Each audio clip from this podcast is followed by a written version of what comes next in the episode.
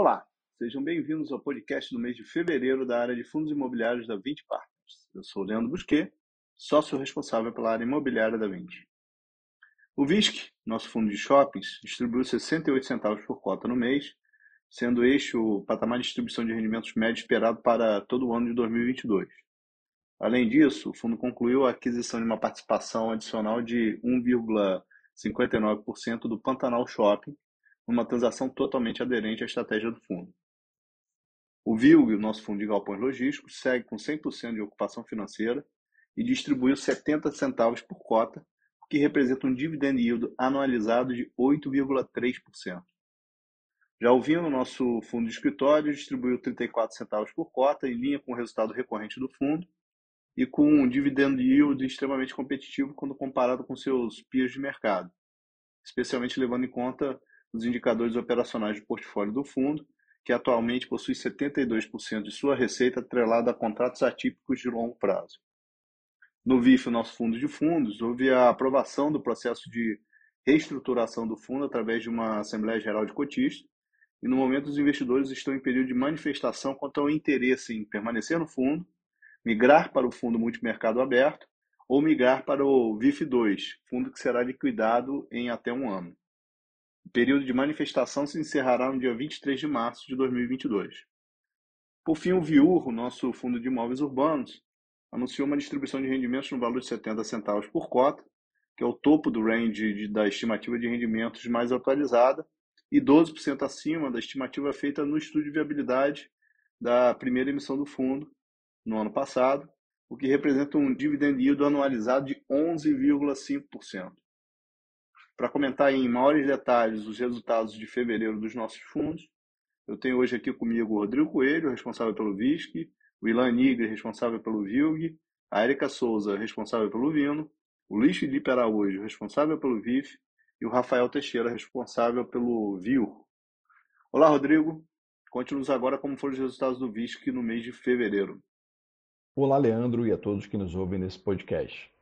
O cenário sanitário nacional segue benéfico para as operações de shopping centers. Continuamos observando um nível de vacinação bastante elevado para padrões mundiais, impulsionando a circulação de pessoas e, consequentemente, o fluxo de consumidores nos shoppings. As restrições que haviam sido impostas ao funcionamento dos shoppings na pandemia foram praticamente eliminados. No Rio de Janeiro, por exemplo, foi retirada a obrigatoriedade do uso de máscaras, mesmo em locais fechados. Em fevereiro, mês de baixa sazonalidade para o segmento de shopping centers, a distribuição de rendimentos anunciada pelo fundo foi de 68 centavos por cota. O resultado gerado no mês foi de 66 centavos por cota, em linha com a nossa projeção para esse momento do ano. Procuraremos estabilizar a distribuição de rendimentos em 68 centavos por cota, conforme divulgado no relatório mensal de janeiro, e para isso poderemos utilizar o resultado acumulado do fundo, atualmente em 51 centavos por cota. Os indicadores operacionais dos shoppings do portfólio apresentaram resultados favoráveis, indicando de forma positiva a normalização do hábito de consumo em todas as regiões. As vendas totais por metro quadrado cresceram cerca de 41% em relação ao mesmo mês do ano anterior. Além disso, o NOI caixa por metro quadrado apresentou um crescimento de 42% nesse mesmo período. No dia 7 de março, concluímos a compra de uma participação adicional de aproximadamente 1,6% no Pantanal Shopping, o valor total da aquisição foi de 11,2 milhões, com pagamento à vista, e estimamos um cap rate de 8,1% para os próximos 12 meses. Com esta transação, o fundo passa a deter cerca de 23,1% do Pantanal Shopping. A aquisição é totalmente aderente à estratégia do VISC, levando ao momento de participação em um ativo relevante e dominante, localizado em uma capital do Centro-Oeste, cujo driver econômico é o agronegócio, que na última década tem sido o principal vetor de crescimento da economia brasileira. Agora eu passo a palavra ao Ilan, que vai falar sobre o VILG, seus resultados e últimos acontecimentos relevantes do fundo. Obrigado, Rodrigo, e olá a todos. No mês de fevereiro, a distribuição de rendimentos do VILG foi de 70 centavos por cota, dentro da faixa estimada de rendimentos divulgada para o período, que se encontrava entre 67 a 70 centavos por cota até junho de 2022. Com esta distribuição, o fundo apresentou em fevereiro um dividend yield anualizado de 8,3%, baseado na cota de fechamento do mês. A obra do Castelo 57 Business Park, encontra-se em estágio inicial das fundações, bem como algumas atividades finais das movimentações de terra. Lembrando que durante a fase de obras, o fundo faz jus a um prêmio de locação mensal com base em um cap rate de 8,5%, calculado sobre os montantes desembolsados pelo fundo, de acordo com o cronograma de obra. Após a conclusão das obras, o vendedor do imóvel manterá o pagamento de prêmio de locação mensal para o fundo durante um período de 24 meses com base no mesmo cap rate de 8,5%. E o prêmio de locação, durante e após a conclusão das obras, é anualmente corrigido pelo IPCA. O Alianza Parque, que foi o último ativo adquirido pelo fundo em novembro de 2021, é uma das principais referências na região norte do país. O condomínio possui aproximadamente 49 mil metros quadrados e fica localizado em Benevides, na região metropolitana da capital paraense e menos de 20 quilômetros de Belém do Pará. Com uma localização estratégica que lhe confere grande atratividade para diversos tipos de operações. Conheça mais sobre o ativo através do vídeo elaborado pela gestão, o qual pode ser encontrado no relatório mensal. O fundo possui atualmente um portfólio de 16 ativos logísticos localizados em sete estados do país, somando mais de 600 mil metros quadrados de ABL próprio. Atualmente, o fundo apresenta uma ocupação financeira de 100%, sendo 37% da receita imobiliária do fundo atribuída a locatários que praticam atividades de e-commerce, seguidos de 20% no segmento de transporte e logística, 9% em alimentos e bebidas e 7% em cosméticos configurando uma exposição relevante a setores que têm se mostrado bastante resilientes. Agora eu passo a palavra para a Érica, que vai falar sobre o Vino, seus resultados e últimos acontecimentos relevantes do fundo. Obrigada, Elan, e olá a todos. Em fevereiro de 2022, o fundo anunciou sua distribuição de rendimentos no valor de 34 centavos por cota, equivalente a um dividend yield estabilizado de 8,7% ao ano. É importante reforçar que esse nível de dividend yield é extremamente competitivo quando comparado com os peers de mercado do Vino, especialmente considerando a relação de risco-retorno que o fundo apresenta hoje. 72% da sua receita está atrelada a contratos atípicos e de longo prazo. O vault do portfólio é de 9,3 anos e a taxa de ocupação está em 96%. Além disso, o crescimento do portfólio focado nos pilares da estratégia do fundo contribuiu para consolidarmos uma diversificação de locatários saudável, onde a maior exposição individual em um contrato típico é de apenas 6%. Essas características, em conjunto, contribuem para que o vinho tenha uma maior previsibilidade e qualidade nas suas receitas futuras, tornando o seu dividend yield ainda mais atrativo. Continuamos estimando uma distribuição de rendimentos até junho de 2022 situada entre 32 e 36 centavos por cota.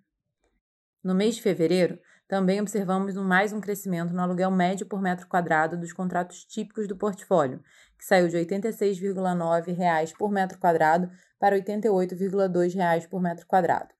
Nos últimos 12 meses, apesar das dificuldades da pandemia, o portfólio de contratos típicos do Vino apresentou um crescimento nominal de mais de 11%, que é reflexo da combinação de dois fatores: o repasse de inflação e a requalificação e melhora do portfólio ao longo deste tempo. Esse crescimento reforça ainda mais a tese de que a qualidade dos ativos do Vino, aliados à gestão ativa, deve, ao longo do tempo, reduzir a diferença existente atualmente entre os aluguéis do portfólio e os aluguéis médios do mercado das respectivas regiões, gerando um ganho no longo prazo para o fundo. Agora eu passo a palavra para o Luiz, que vai falar sobre o VIF, seus resultados e os acontecimentos relevantes. Obrigado, Érica, e olá a todos. Antes de passar pelo resultado do VIF no mês, vale comentar que no dia 22 de fevereiro de 2022, a cisão parcial do VIF foi aprovada pelos cotistas representando mais de 53% das cotas aptas e desimpedidas de votar. Na mesma Assembleia, também foi aprovado o desdobramento de cotas do VIF 11, que será implementado após a conclusão da cisão parcial.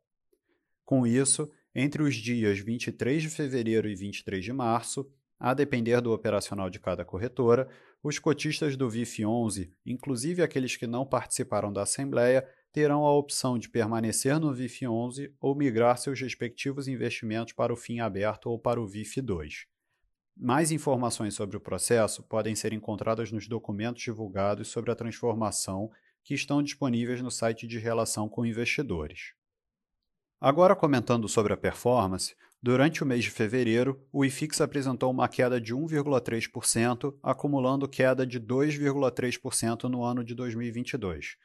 Nesse cenário, em fevereiro, o VIF apresentou rentabilidade de menos 1,7%, o que representa 0,4 ponto percentual abaixo da variação do IFIX.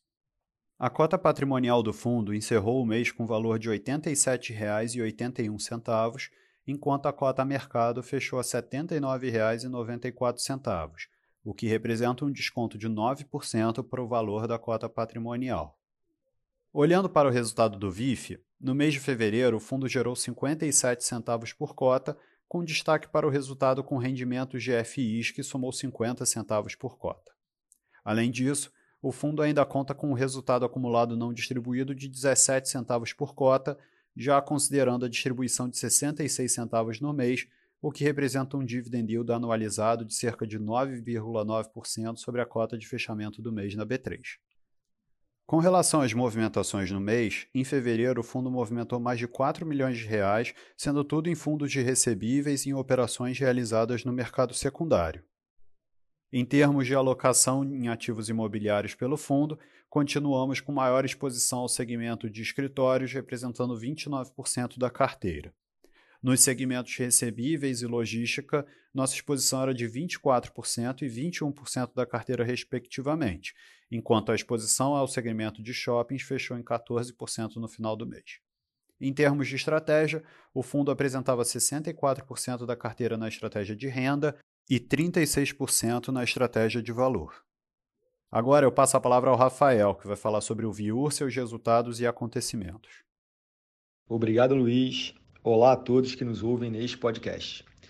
Conforme previsto em fato relevante na aquisição, durante o mês de fevereiro de 2022, o fundo realizou o pré-pagamento do CRI do Grand Center e realizará, ainda durante o mês de março, a extinção da empresa que detém 100% do imóvel Grand Center, passando a deter participação direta no imóvel. Ainda durante o mês de fevereiro, o Viura anunciou a distribuição de um rendimento de 70 centavos por cota equivalente a um dividend yield anualizado de 11,5%, considerando a cota de fechamento do mesmo mês. Desde seu início, o fundo vem apresentando resultados sólidos, tendo gerado uma média de 75 centavos por cota e distribuído cerca de 68 centavos por cota. Continuamos acreditando que este resultado é fruto de um portfólio de qualidade, com imóveis altamente aderentes à estratégia do fundo e estratégicos para seus inquilinos. O fundo ainda conta com contratos de locação com prazo médio elevado, próximo a 9,6 anos, e 92% de sua receita de locação vinculada a contratos atípicos. Em nossa opinião, essas características, aliadas ao já expressivo resultado acumulado pelo fundo desde seu IPO, colocam o Viur em posição favorável para a manutenção de boa performance apresentada até o momento. Por conta disso, estimamos que o resultado distribuído pelo fundo se situe até dezembro de 2022 entre 67 centavos e 70 centavos por cota. Agora devolvo a palavra ao Leandro para os comentários finais. Obrigado, Rafael, e muito obrigado pela atenção de todos. Gostaríamos de ressaltar que nosso canal de RI está à disposição para dúvidas e esclarecimentos. Acesse nosso site 20fi.com e receba todas as informações dos fundos em seu e-mail. Até o próximo podcast.